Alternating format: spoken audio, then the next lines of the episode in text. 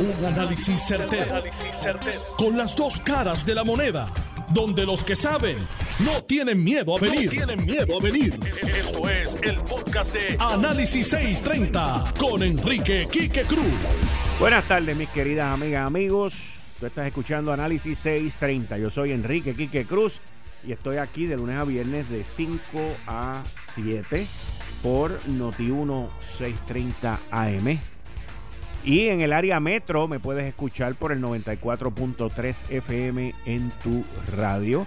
Al igual que en el área oeste en Puerto Rico nos puedes escuchar por el 99.9 FM también en tu radio, en el área oeste de Puerto Rico, el 99.9 FM. Bueno, la gobernadora Wanda Vázquez se va de viaje. Y cuando la gobernadora Wanda Vázquez se va de viaje, pues deja un gobernador interino. Y el primero en línea es el secretario de Estado, Raúl Márquez, a quien conozco. Y Raúl Márquez no ha sido confirmado por la Cámara y el Senado. Esto era algo que se venía rumorando desde hace tiempo, de que la gobernadora iba a ir en un viaje y de que le iba a dejar una serie de tareas para que el secretario de Estado ejerciera en su función de gobernador interino. Y la pregunta es, bueno, él no ha sido confirmado. Cuando Pierluisi fue nombrado secretario de Estado, que tampoco fue confirmado, lo llevaron al Supremo porque ya juramentó como gobernador y la gente se mira una cosa, mira otra. Estamos hablando de dos cosas completamente distintas. Y miren, qué mejor que nuestro compañero aquí en Noti1, el ex juez, ex secretario de Estado, compañero aquí en Noti1 en el programa de Ante la Justicia, Ferdinand Mercado, explicar qué puede hacer Raúl Márquez, qué, puede, qué no puede hacer como gobernador interino. Vamos a escuchar la explicación concisa, certera, que dio nuestro compañero Ferdinand Mercado. El gobernador interino, a pesar de no estar confirmado. A pesar de no estar confirmado, el gobernador interino está en todas sus prerrogativas, eh, con excepción de, al no estar confirmado, sustituir a la gobernadora en carácter permanente. ¿Una larga incapacidad o haberse... En carácter permanente. O sea, lo que sucedió aquí en agosto pasado no lo podría eh, llenar esa vacante el gobernador interino o el secretario de Estado no confirmado, pero sí puede hacer todo el resto de las funciones. Y en este caso... Incluyendo, nombrar, eh, incluyendo nombramientos. Incluyendo nombramientos. Y eh, en este caso, pues fue la gobernadora la que, la que enmendó la orden, pero lo pudo haber hecho el gobernador interino. Y el gobernador interino, de hecho, puede eh, volver a enmendarla e incluir otros nombramientos si es que eh, entiende que debe hacerlo. Ahí ustedes escucharon al compañero ex juez, ex secretario de Estado, Ferdinand Mercado, en el programa Ante la Justicia, y el que le estaba haciendo la pregunta es el licenciado Eddie López, el, el moderador de ese programa, y el fiscal Capó, que era quien le estaba preguntando, inclusive puede hacer nombramiento. Miren, puede hacer de todo puede enmendar la sesión extraordinaria, puede nombrar jueces, puede nombrar fiscales, puede nombrar, puede hacer lo que quiera, menos, menos ocupar, como dijo Ferdinand Mercado, permanentemente la silla de la gobernadora, porque eso ya quedó adjudicado por el Tribunal Supremo de Puerto Rico en agosto del 2019. Así que tampoco es que la gobernadora se fue por el fin de semana. La gobernadora agarró la Juyilanga y se fue hasta el 8 de octubre, se fue siete días. Así que en esos siete días pueden ocurrir muchísimas cosas, muchísimas cosas. Inclusive, inclusive, el gobernador interino, de esas cosas que ocurren así, digo, uno aquí inventando, ¿ves? pero el gobernador interino podría recibir en Fortaleza o en la Secretaría de Estado al candidato a la gobernación, Pedro Pierluisi también. Aquí esto es una caja de Pandora. de la manera que el gobierno está funcionando, es como, como si fuera una cajita de sorpresa, que uno viene y la abre y saca un premio o saca una, un despremio. Y es una cosa pero impresionante. Este viaje de la gobernadora que comienza al ser invitada a un evento de la campaña de Trump en la Florida Central. Y, y yo honestamente, yo honestamente espero que si la gobernadora va para allá con, con la delegación republicana de Trump y van a este evento, yo espero que los puertorriqueños, muchos de ellos escuchan este programa allá en la Florida, yo espero que la reciban con mucho cariño, yo espero que la reciban con mucho respeto y yo espero que le den una calurosa bienvenida. ¿Por qué lo digo? Porque miren, podemos estar o no estar en acuerdo con las posturas que ella ha tomado antes, después de la primaria y todo esto que ha ocurrido, pero la realidad, la realidad es que la gobernadora se vio envuelta en un momento histórico para Puerto Rico. Ella dijo que sí y ella ahora va a cumplir a cabalidad sus funciones como gobernadora constitucional hasta el 3 de enero. Que yo personalmente espero que ella esté allí, que ella cumpla con la tradición que fue rota una sola vez, pero que ella cumpla con la tradición de ir a buscar al gobernador electo, que vayan juntos a la toma de posesión, que el gobernador electo juramente que la gobernadora Wanda Vázquez se despida en su discurso histórico y que se quede allí, como a diferencia de cómo han roto los protocolos en otras ocasiones, que se quede allí hasta que termine la ceremonia con el gobernador electo. Ese, eh, ahí en ese momento, cuando la ceremonia termina, mucha gente puede decir, no, cuando él juramenta, pues ya se acabó. No, es cuando la ceremonia termina que ella agarra sus bártulos y se va.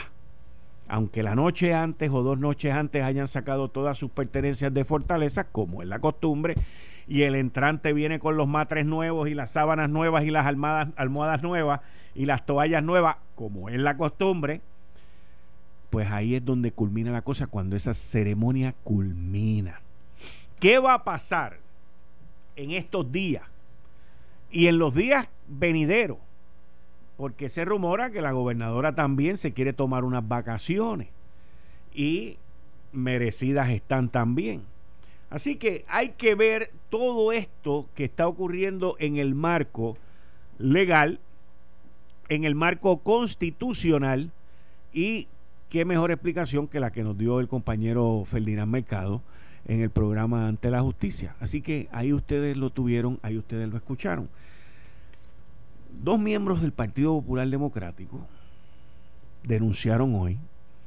Llamé a uno de ellos porque me dijeron que fue uno de los que estuvo envuelto en denunciar esto. No me contestó, así que no lo voy a, no lo puedo reconocer porque no me contestó. Debe estar ocupado en una conferencia de prensa con este bollete. Pero dos miembros del Partido Popular denunciaron un trato preferencial en contribuciones, en las contribuciones a Luma Energy. En Puerto Rico existe un código para compañías foráneas, extranjeras, y para compañías locales, en donde pues cada cual paga sus impuestos. Luma Energy, según los reportes, está pidiendo un trato preferencial de que sea un tope del 20%. Por otro lado, los populares dicen que le toca el 33%. Pero hay que ver porque la ley, la ley, por lo menos a individuos y corporaciones, no en contratos de ciento y pico millones de pesos, pero tienen un tope de, de 20%.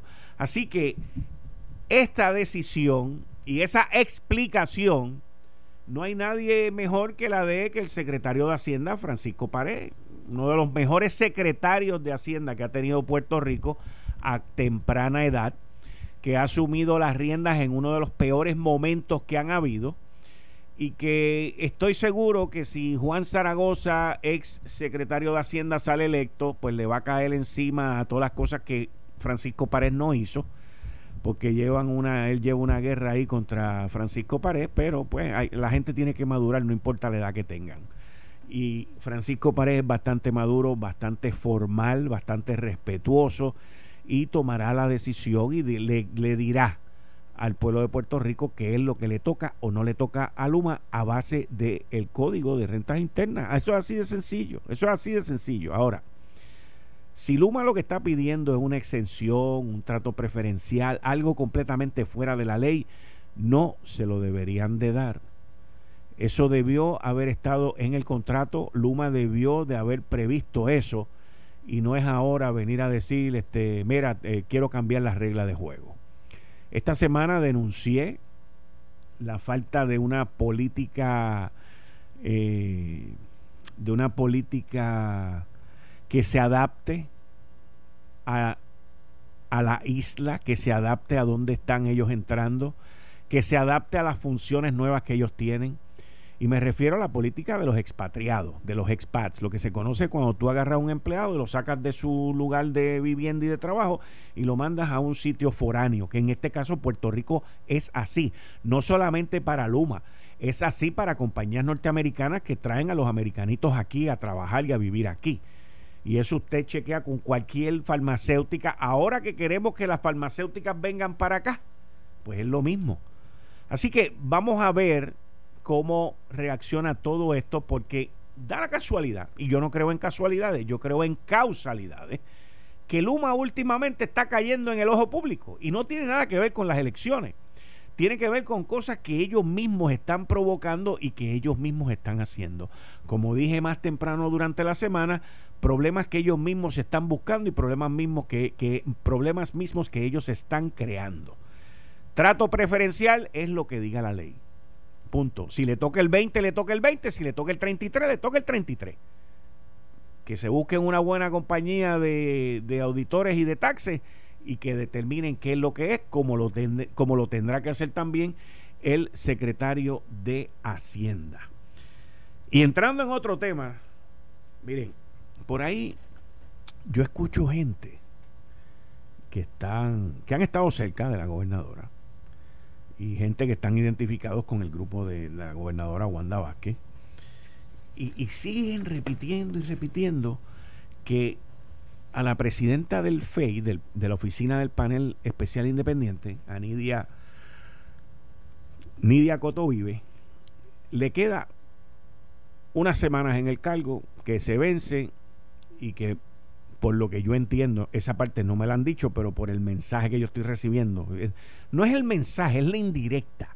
Porque cuando a ti alguien te dice, a Nidia Cotovive se le vence el término en octubre 31, esto y lo otro, pues lo que te están diciendo es que la gobernadora Wanda Vázquez va a nombrar a alguien.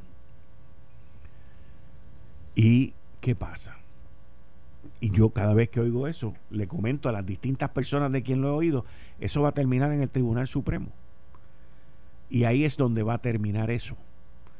La pregunta que yo me hago es si la gobernadora nombra a alguien como presidenta del panel de fiscal especial independiente cuando la gobernadora entiende que se vence ese nombramiento y tengamos claro, hay cuestiones personales para que ese nombramiento se interprete como que se vence pronto, pues hay que ver si en el Senado lo adoptan y lo confirman interesantísimo detrás de todo esto, pero yo me imagino, me imagino que eso será algo que lo hagan después de las elecciones.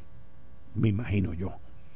Al igual que otros nombramientos que se rumoran por ahí.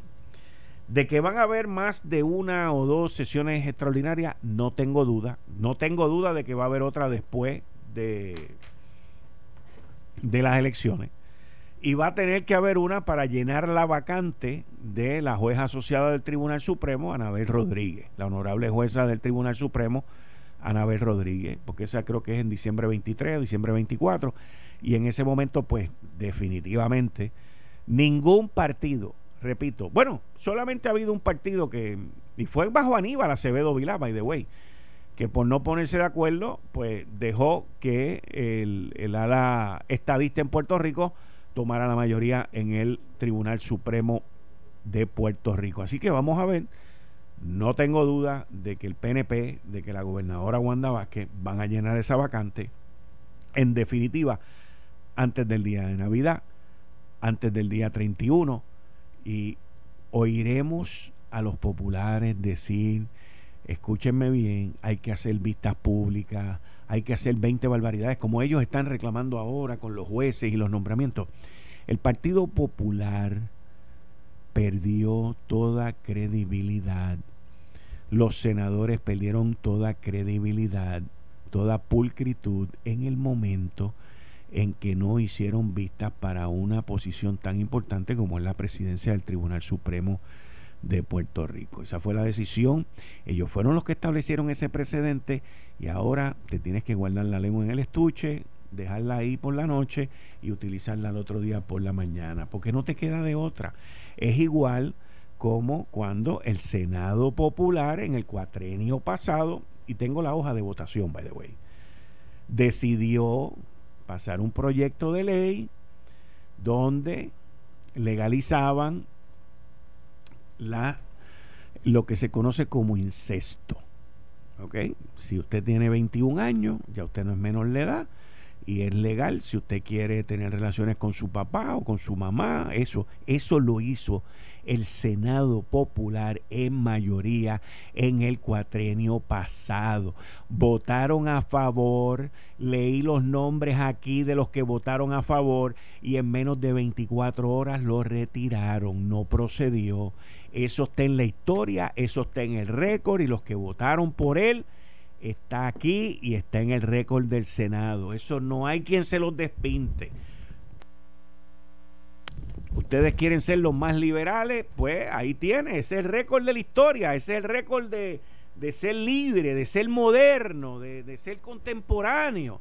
Y quiero que sepan, en el momento en que el presidente del Senado, Eduardo Batia, y el Senado Popular en el cuatrenio pasado aprobó ese proyecto de ley solamente en el Senado, en mayoría, de que el, incesto, las relaciones entre un papá y un hijo, una hija o y un hijo, o, como lo quieran llamar, si, la, si, el menor, si ya no es menor y tiene más de 21 años, ellos decían que era una cosa novel. Hubo gente que me mandó y yo lo leí. Hay más de 50 o 60 países alrededor del mundo que tienen esa ley pero son de esos que terminan con Afganistán y no sé qué can. Son países por allá, lejísimos y fantástico. Si ellos lo quieren hacer, eso es problema de ellos. Nosotros venimos de una cultura completamente distinta, de unos valores distintos y de una historia también distinta, al igual que nuestra cultura. Aquí hay que pararle el caballito a los que quieren convertir lo ilegal en legal, a los que quieren convertir lo criminal en no criminal. Aquí tenemos que aguantar la cosa porque una cosa son derechos y otra cosa son crímenes. Así que eh, nosotros tenemos que estar muy pendientes y, y quiero que sepan que estas próximas elecciones, estas elecciones, no se tratan de PNP, y de populares. No se tratan de rojos y azules. No se tratan de jóvenes versus viejitos. No se tratan de una generación versus otra generación. No. Se trata sobre lo que tú quieres para el futuro de tu familia.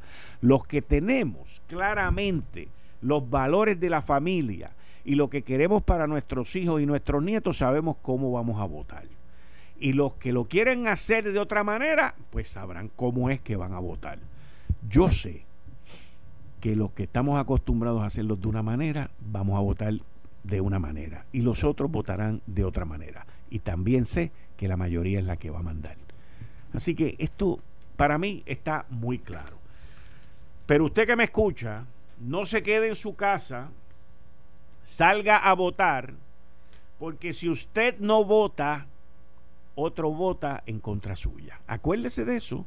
Si usted no vota, otro, otro vota en contra suya. Y no podemos permitir, bajo ningún concepto, ninguna situación, el que una minoría, extremadamente minoría, imponga sus creencias, sus libertades y sus supuestos derechos por encima de la mayoría que piensa de otra manera. No, los espacios se ocupan y nosotros no podemos dejar que una minoría, minoría, minoría ocupe el espacio de la mayoría. Eh, estás escuchando el podcast de Noti1. Análisis 630 con Enrique Quique Cruz. ¿Cómo tú estás? Muy buenas tardes, Quique. Es un placer y un honor estar compartiendo contigo y con toda tu audiencia, tanto aquí localmente por toda nuestra red de emisoras como en Estados Unidos. Bueno, Atilano, ¿cómo? Yo no hablo contigo desde el jueves pasado. Es correcto. Y el jueves pasado para acá hubo un debate. Y, y han habido, hubo el debate de Donald Trump también, que yo me imagino que tú lo viste también. Es, correcto. Este, o sea que, que en, en, en, estos siete días han habido dos debates, uno allá y otro acá.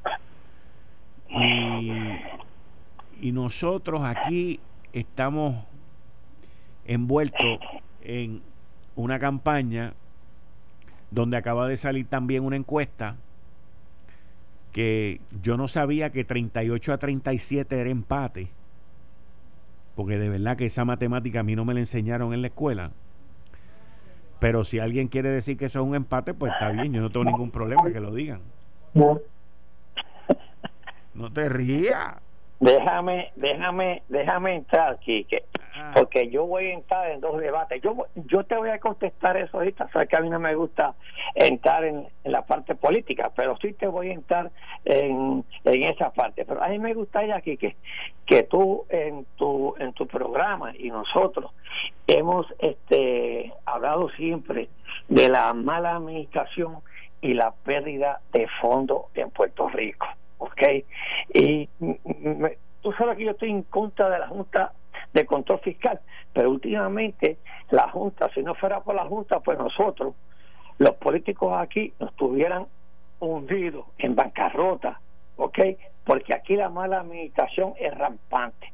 Y a mí lo que me está es la parte de la primera auditoría, porque la primera auditoría que hace la Junta de Control Fiscal en el Departamento de Instrucción Pública y saca que 84.2 millones en compensaciones incorrectas a unos 100 a 17.500 empleados de la agencia. Oye, 84 mil 84.2 millones, pero esto es en 13 años. ¿Qué quiere decir que esto es en 13 años? Que la mala administración es de los dos partidos, es lo que yo siempre sigo diciendo. La corrupción está en los dos partidos, ¿ok? No tienen prioridad en la educación, no tienen prioridad en los fondos que vienen aquí, solamente tienen prioridad en cómo gastarlos, en los amigos, en los contratos, cómo se llevan eh, este, la mejor tajada, esa es la prioridad. Pero mírate lo que es la mala administración y a mí, y tú que fuiste administrador, eh, Yaresco dice que a pesar que en el, en el 2007 Educación invirtió millones de dólares en un sistema de asistencia, este no ha sido implementado a cabalidad y tampoco ha sido integrado a los sistemas de nómina para que la paga del empleado público se ajuste según las ausencias, licencias solicitadas y tiempo de trabajo. O sea, que desde el 2007 ese sistema tiene 13 años ahí, dos administradores, dos gobernadores. ¿ah? Por eso es que nosotros estamos en el problema que estamos de la administración. No hay dinero, aquí hay dinero, es que se lo roban, la corrupción es terrible, la mala administración cómo se pierde. Y si tú vamos a ver de mala administración, oye, se perdieron mil millones ahora hace poco, ¿ok? Eh, eh, en salud. Se perdieron aquellos en la autoridad energía eléctrica, uno, eh, el tubo de Aníbal y el tubo de Luis Fortuño. Ese fueron ciento y pico de millones de dólares, ¿ok? Y, y falta una auditoría que yo creo que yo estoy loco porque venga, que la, que la auditoría que tú muy bien llamaste, el gas sobre ruedas. Y ese, ese, esa auditoría yo la quiero. Sin embargo, en estos momentos, yo veo todo esto, e, esta mala administración, toda esta mala eh, corrupción que hay. Sin embargo, los candidatos, los candidatos, yo no veo un plan que diga vamos a fortalecer estas áreas administrativas de Puerto Rico, no de nuestro gobierno. De nuestro, aquí aquí el, el, el, el presupuesto consolidado pasa de los 25 mil millones de dólares. Sí. ¿Ok? Si tú... y con los chavos que están viniendo de FEMA, ¡pah! 30 mil millones. Aparte, pero si tú le sacaras a eso un 10% solamente, son 2.500 millones de dólares. Y aquí ningún ninguno de los candidatos solamente lo que hacen es, ¿ok? Por encimita, a ver, yo veo los anuncios y yo veo nada contundente para la administración de este país, para echar hacia adelante este país. Todo el mundo es somero. Y si nos vamos a ver también, entra, todo esto sucede, Quique, por la incapacidad gubernamental. Ya tú ves, de los dos partidos, siempre ha habido de cada, de cada cuatro años, está de temporada que pierdan los atornillados. Y ahí es que entran todos esos atornillados que le han hecho favores a los candidatos, a los gobernantes de los de los partidos eh, eh, políticos y ahí es que tenemos esta incapacidad gubernamental administrativa que nosotros tenemos. Nosotros tenemos una capacidad administrativa, como tú muy, muy correctamente mencionas, cuando el que recluta no la tiene tampoco. No tiene la capacidad. Es la verdad, esa es la verdad. Porque aquí no se recluta por mérito. No, no sé, no solamente. El problema no grave, no se recluta por méritos. Sí, pero es que, espera, déjame, déjame ver. Estamos hablando de lo mismo, by the way, no es para entrar en, disparidad, pero eh, si tú eres, no, déjame no ponerte de, ejemplo a ti, pero si el gobernante que es el que supuestamente recluta, aunque la mayoría de las veces son los panas y los cabilderos y los idiotas que están alrededor de él, pero eso sabe menos inclusive, a veces el gobernante sabe menos también. Pero si tú nunca has dado un tajo en tu vida ¿qué parámetro de, mérito tú puedes tener? O si tú lo que has sido ha sido un pues, una persona normal por ahí y de momento vas a correr 25 mil millones. ¿Qué parámetros tú vas a tener para reclutar gente que manejen 2 mil millones, 4 mil millones? Pues tú vas a tener los parámetros tuyos, ¿verdad? Contra ese tipo me cae bien, se ve sincero sea, la cantidad de gente que uno entrevista que se ven bien y se ven sinceros y después termina siendo unos vagos y unos pillos y faltando y toda esa vaina. Y es buena gente. Y es buena gente. Y es buena gente. Este es el sistema, este sistema que nosotros tenemos. Oye, pero aquí que, hay que hay, hay que ponerle un coto a esta ineficiencia, ¿sabes? Porque esto nos cuesta dinero al pueblo de Puerto Rico, a la gente, a los necesitados, a los pobres. Ese es el problema que nosotros tenemos. Pero. Pero, pero están, oye, están cerca las elecciones.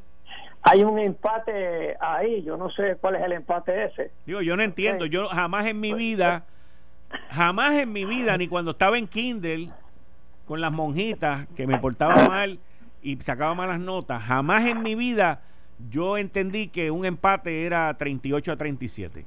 jamás. Porque es que ellos te dicen que eh, eh, eh, te dice el que el encuestador que hay un margen de Jorge pues está bien 3% okay, pues está bien 3% pues, pues, pues, lo pone ahí pues está bien pues tú a 37 le quitas 3 puntos y sale 34 y a 38 le quitas 3 puntos y quedan 35 pues yo no yo nunca yo un empate siempre lo he visto 37 a 37, 38 a 38 y más nosotros que somos beisbolistas, baloncelistas y voleibolistas, o sea, empate son los números iguales. Pero yo nunca había visto un empate que fuera 38 a 37. Nunca. De todas maneras, eh, a lo mejor eso es, la encuesta que salió así más o menos empate y sale. De todas maneras, eh, parece que eh, hay una, una composición numérica Sabe que las encuestas se hacen con posiciones numéricas algunas veces, ¿ok? Porque acuérdate que esto no es, puramente auditada, este es científico por lo que la gente dice. Pero yo creo que, que, no está empate nada. Que se olviden de que está empate la, este, las elecciones. Yo, yo no puedo concebir que esta, en estos momentos este empate eh, eh, el Partido Nuevo Progresista, el Partido eh, es popular por muchos factores, por muchos factores, que yo no voy a estar aquí en, en ese análisis porque yo lo voy a hacer dentro de dos semanas, por el partido que va a ganar y por qué. Sí. ¿Cuándo lo vas a decir? ¿En dos semanas? Sí. Cuando tú y yo con el nos sentamos a analizarlo bien. Ok, ok, ok. Déjame apuntar esto. Déjame apuntar. Ya te hice un análisis. Un momento, un momento. Un momento. En, dos semanas, espérate un momento, usted cójalo con calma ahora, compañero, que yo estoy buscando aquí el calendario. Hoy es primero de octubre. El 15 de octubre, el 15 de octubre, a las cinco y media de la tarde, tú estás, ¿vas a venir presencial? ¿Vas a venir aquí? Si tú quieres que vaya presencial. Bueno, Es, que, es que para un anuncio como ese, o sea, tú me vas a decir, tú que no te metes en política, no, yo no en política. 15 de octubre me vas a decir quién va a ganar las elecciones y por qué. Eso fue lo que yo entendí. Eh, podría ser, sí, señor. Ok. Muy bien. Pero si, pero si tú quieres ver otro otro empate, este empate yo casi, yo no lo entiendo. El de San Juan. Ah, no, ese está más interesante todavía. Pero, oye, oye, hay una cosa increíble. dice que le tiraron, tiraron al pobre Manuel Natal para Mondongo. Está bien, pero es que yo creo que está bien que lo pongan pero que Miguel Romero, a estas, a estas alturas, que Rosana López entró hace poco, y Josana eh, López tiene un 32% y eh, este y, y nuestro amigo el Miguel Romero tiene un 34% que Miguel Romero tiene tiene está haciendo campaña desde hace tiempo eso tiene muchas vertientes en San Juan acuérdate que en San Juan hay mucha gente que vota mixto que vota candidaturas donde más candidaturas se vota, es en la área metropolitana. Y puede ser que ese efecto todavía no esté contado y está, y te lo dice, en, eh, en el estudio sale que hay casi un 14% de indecisos. Eso es imposible que en estas alturas en Puerto Rico haya un 14% de indecisos. Esos son personas tapaditas, como le decían antes, que no quieren Esos son los tapaditos, esos son los tapaditos, ¿ok? o indecisos, pero no hay ningún indeciso. Ya aquí el 90% de las personas están definidos. Mira, Tilano, el, la carga, o sea, Rosana López lo que lleva en su espalda es un elefante de cuatro mil libras.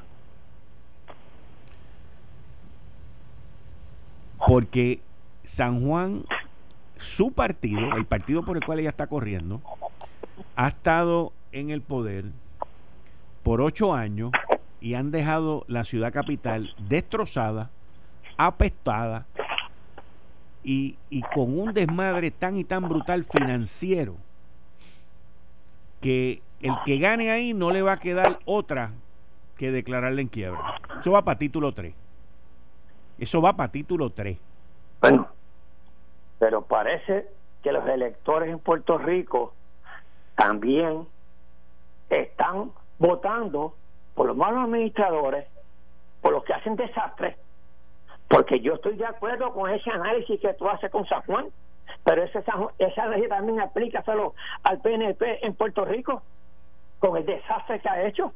Pero espera, espera, ¿qué, qué desastre hay en Puerto Rico en comparación Ay, con San Juan? bendito. No, no, en ¿Qué- comparación con No. San Juan. San Juan es una cosa, el desastre de San Juan es una cosa, el desastre del PNP fue por lo de Ricardo Rosselló. Pero aparte de eso, ¿de qué otra cosa tú estás? Ah, y by the way, no, ahora no, el que lo sacó, el que lo sacó, lo enjuició y lo obligó a irse fue el PNP.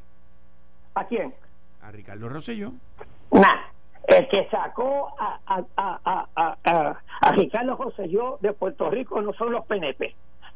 Hubieron PNP en las marchas, pero la mayoría no fueron PNP. No, la mayoría no fueron PNP. a- Atilano- Fueron- la mayoría fueron los jóvenes que fueron allí. Atilano, en esas marchas habían gente de mayor edad que tú y que yo juntas. Ahí fue Puerto Rico completo. La marcha fue, la marcha fue el fusible. Pero si la parte política no entra, él estaría allí todavía. Porque Johnny Méndez fue el que le dijo, si no te vas, te voy a enjuiciar políticamente. Y él trató, yo- y él trató dos veces de que Johnny Méndez le diera break y Johnny le bloqueó. Le dijo, si no te vas, te voy a enjuiciar políticamente. No tenía otra alternativa el amigo Johnny Méndez. Bueno, que tuviera otra alternativa o no, pero lo hizo. si no lo hace, si no lo Estaba hace, se hubiese quedado allí, la historia sería otra. No, Ricky José se quedó en Fortaleza. Él trató, José- trató, No, trató, trató. pues claro, trató, pero no se iba a quedar en Fortaleza. El pueblo no iba a permitir eso, eh, no. Con todo el desastre que él hizo, no le iba a permitir el pueblo. No se le iba a permitir. Ah, no, oye, lo hizo muy bien. Renunció, se fue y hasta ahora. Yo te digo que yo no le quito ningún mérito al pueblo, ninguno, ninguno. Pero si la pero si la parte política no le enseñaba la puerta, no se iba a ir. Bueno, oh, No, le, no quito mérito al pueblo. O sea, de- déjame ponértelo de, de otra manera. Lo mismo de otra manera. La- el pueblo también presionó a la parte política a que hiciera lo que hizo. Porque si no, Ahora- ahora, ahí sí, vamos. Ahora, ahora, ahora está, ahora estamos encaminados. Como decía mi amigo, en paz descanse Hernández Colón. Ahora va por el buen camino. Ahora sí. Ah, a ti te gusta mucho, a ti te gusta mucho. eh, Oye, amigo mío también. Y tuve la oportunidad de compartir con él antes de que falleciera en febrero. Pero mira, ya que, ya que tú, ahorita tú no te querías meter, no te vas a meter en la parte política, pero ya que me mencionas a Rafael, ok, y, y él, él estuvo envuelto en un debate chulísimo. Escúchate este sonidito. Sin miedo. Sí, no tengo miedo. Eche para adelante. Yo estoy claro. Estoy esperando. Pero eh, vamos a establecer las reglas del Eche debate. Yo me alegro que haya venido y vamos a proceder. eh, Proceda.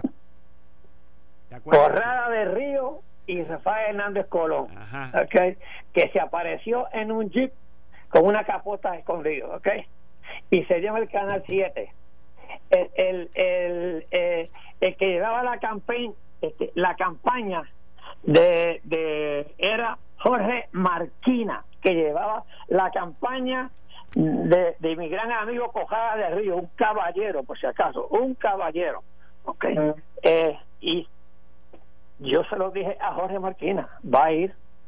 Descanse también Jorge Marquina, que en ese tiempo Jorge Marquina era el publicista mío. Jorge Marquina hacía la, fue- la campaña de publicidad a los populares o a los PNP. A los PNP. ¿Quién? Jorge Marquina. Jorge Marquina. Ajá. Sí, a los PNP, sí. Sí, a los PNP. sí, a los PNP. Sí, sí, populares a los Jorge. PNP. No, los PNP, era el que llevaba la campaña personal él mismo. ¿Sabes que Jorge se, se envolvía increíblemente en su trabajo? Y tiraba a matar. Sí, no, no, él, él no perdonaba. olvídate. Exacto, exacto. Él no perdonaba. Exacto. Eh, era era un, eh, este, un estratega duro, muy duro, bien, pero muy bueno, ¿sabes? Muy bueno. Wow. Tiempo. Tiempo. Esos eran, esos eran los tiempos de oro, pero ah, pero con todo y eso había caballerosidad, Sí. había, ah, ok, no se faltaban el respeto. Él le decía eche para adelante. Sí, no era, no es lo que pasó, la vergüenza que pasó en Estados Unidos con Donald Trump, ¿ok? porque eso para mí eso fue un debate de una vergüenza, ¿ok? Bueno, eh, Eso, yo eso creo que lo la podemos, eso lo podemos discutir ya mismo. Vamos, vamos a dejarlo ahora porque eh, tú no te reíste durante el debate. ¿Ah? Tú no te reíste, no te reíste. Durante el debate no te reíste. Bueno, lo que pasa es. No, no, que- ¿te reíste o no te reíste? Bueno, yo no lo puedo ver. Esto fue el podcast de Notiuno. Análisis 630 con Enrique Quique Cruz. Dale play a tu podcast favorito a través de Apple Podcasts, Spotify, Google Podcasts, Stitcher y notiuno.com.